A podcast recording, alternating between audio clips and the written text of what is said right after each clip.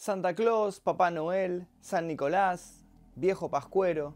Todos conocemos a este personaje que aparece en Navidad y le entrega regalos a los niños que se portaron bien. El día de la fecha les voy a contar la historia de un hombre cuya vida se desplomó poco a poco y su única salida fue disfrazarse precisamente de Santa Claus y salir a matar gente por la calle. Mi nombre es Maglio Mephisto y te presento la historia de Jeffrey Bruce Pardo, el Santa Claus asesino. Jeffrey Bruce Pardo nació en 1963 en Chicago, Illinois. En Año Nuevo de 2006, la vida parecía sonreírles a él y a Silvia Pardo, con ingresos combinados de unos 150 mil dólares anuales, una casa de medio millón de dólares en una tranquila calle cerrada y un perro llamado Saki. Trabajaba entonces en el ITT, Electronic System Radar Systems de Van Nuys. La pareja se casó el 29 de enero de 2006 y se mudó a la casa que Pardo tenía en Montrose, a unos 24 kilómetros al norte de Los Ángeles. La vivienda se encontraba en la parte alta de una colina, cerca de la iglesia católica del Santo Redentor, donde Pardo trabajaba voluntariamente como acomodador en la misa para niños. Pero pronto, las cosas se complicaron. Bruce Pardo, luego de perder a su esposa por un problema de infidelidad, se quedó abruptamente sin empleo y al poco tiempo vio morir a su amado perro. En tan solo dos años, su vida había colapsado completamente. Su esposa entonces se mudó con su hermana y su cuñado. A finales del año 2007, Pardo se encontró pidiéndole a un juez que su esposa le otorgara una pensión y cubriera además los honorarios de su abogado por el trámite de divorcio. Perdió el juicio y entonces su ex esposa fue la que ganó el derecho a recibir una pensión. Pardo tenía un hijo de 9 años llamado Matthew que había concebido con una pareja anterior, llamada Elena Lucano. Él no había visitado al niño en muchísimos años, pero declaró ante el juez que él era uno de los sostenes económicos del menor y realizó esto para evadir algunos impuestos. El 6 de enero del año 2001 el niño había sufrido un trauma cerebral severo al caer a una piscina vacía. Esto sucedió un día que Pardo estaba solo a cargo de cuidar al menor en su antigua casa de Goodland Hills. Los gastos médicos llegaron a un total de 340 mil dólares. Su ex esposa Elena Lucano, esa vez, demandó a Pardo para que él le otorgara el dinero de su póliza de seguro, que equivalía a un monto de 100 mil dólares. Y además, unos 36 mil dólares extra fueron depositados en un fideicomiso para el niño quien requería atención médica constante. Sin embargo, Pardo nunca aportó dinero para los cuidados del menor. La frustración se había convertido en su compañera cotidiana. Pardo pasaba el día viendo televisión, comiendo y durmiendo. La depresión lo había convertido en un ser completamente oscuro y resentido. Sus deudas se acumulaban y él no lograba conseguir trabajo. Vivía únicamente de sus ahorros y de algunos dólares que conseguía haciendo algún que otro trabajo extra. Durante varios meses tuvo fantasías de muerte y violencia. En algún momento de su vida comenzó a ocultarse tras una máscara de amabilidad que mostraba a su familia, a su ex esposa, a su abogado y a sus vecinos. Para junio del año 2008, Pardo comenzó a comprar muchísimas armas y municiones y ordenando suministros para poder construir un lanzallamas casero. Todo el dinero que él conseguía lo invertía únicamente en ese proyecto. Su casa poco a poco fue convirtiéndose en una armería. Pardo vivió seis meses como si nada diferente hubiese estado ocurriendo. Su abogado de divorcios comentó luego que él siempre se mostró muy animado e incluso el abogado de su ex esposa declaró que Pardo siempre se mostró muy cortés. A principios del otoño, Se acercó a una tienda de disfraces. Allí consiguió un traje de Santa Claus en talle extra grande y especialmente adaptado a su cuerpo. Esto lo hizo porque debido a su inactividad había subido muchísimo de peso y no le entraba ninguno de los trajes que tenían en ese local. Estos arreglos para el traje le costaron alrededor de 300 dólares. En diciembre del año 2008, el divorcio por fin se formalizó. El resentimiento había transformado a quien fuese alguna vez un tranquilo hombre de familia en una bestia dormida. Pidió entonces préstamos económicos a varios amigos y compró un boleto de avión para Illinois. Además de eso, alquiló dos automóviles. El 24 de diciembre, Henry Baeza, dueño del café Montrose Home Bakery, charló con Pardo cuando éste lo visitó para desayunar su usual pastel de frambuesas.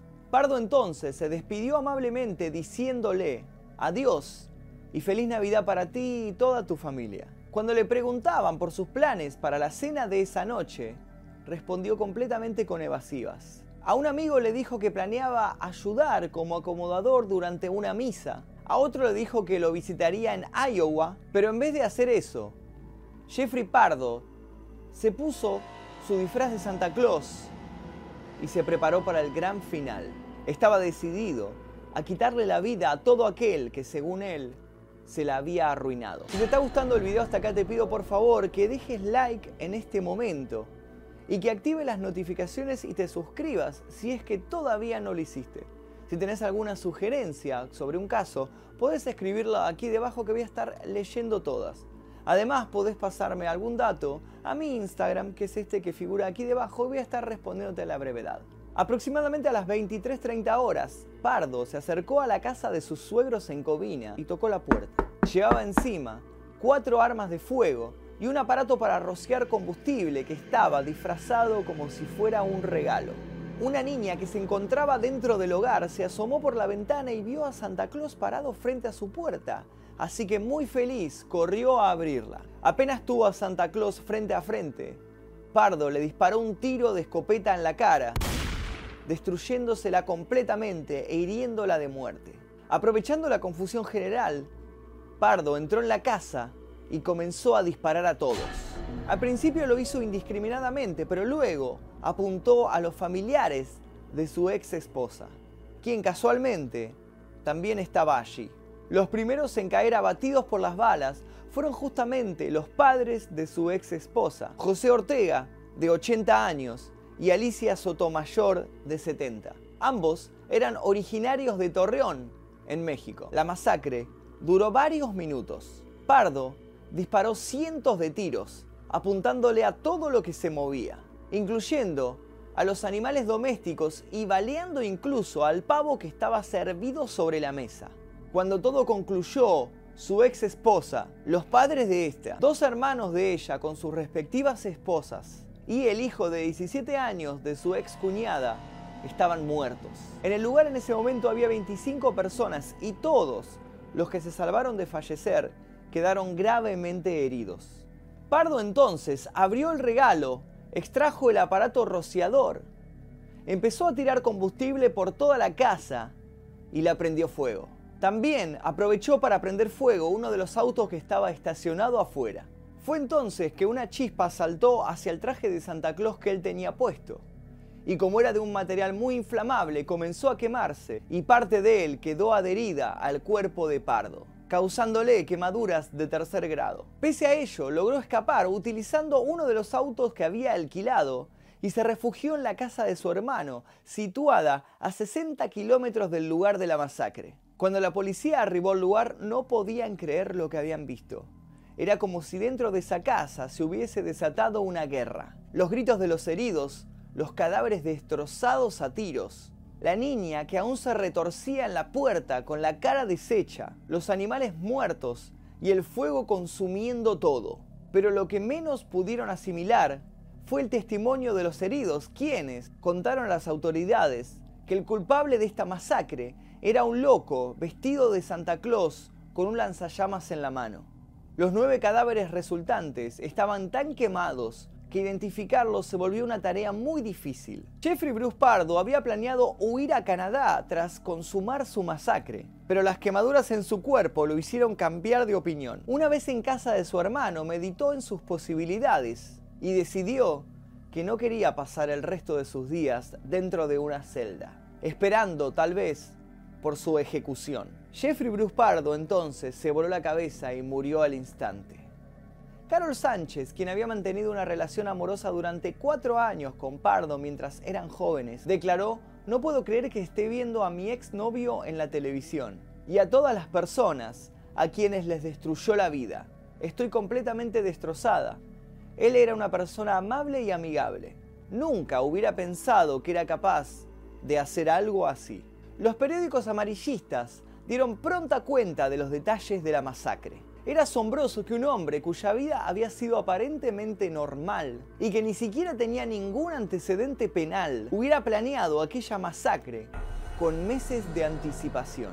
El 26 de diciembre, las luces de Navidad que él había colgado en su hogar todavía titilaban cuando la policía entró a registrar todo. Para entonces, todos los periódicos del país hablaban del crimen y bautizaban a Jeffrey Bruce Pardo con el sobrenombre con el cual pasaría a la posteridad. El Santa Claus asesino. Hasta aquí la historia de hoy que fue, por si no se dieron cuenta, un especial de Navidad.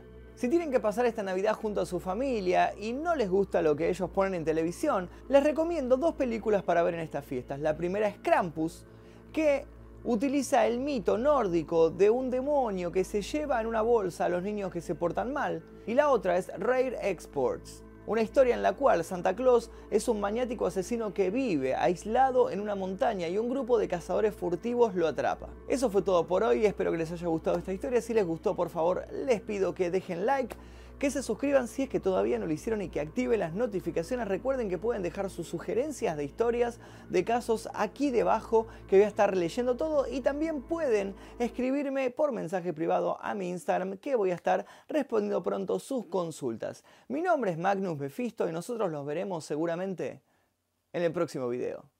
Feliz Navidad para todos. Cuando me asomé con muchísimo cuidado Vi junto al árbol a un hombre agachado. Yo seguía dormido y estaba todo apagado. Deduje que el sujeto robaba mis regalos. Así que me acerqué, siempre fui precavido De nada lo alerté, él no escuchó un ruido. Feliz Navidad a usted, le dije fuerte y claro Entonces le apunté y le di cinco disparos. Fue bang, bang, bang, bang, bang. Le disparé a Santa. Cojojo, dijo él. Ha muerto Papá Noel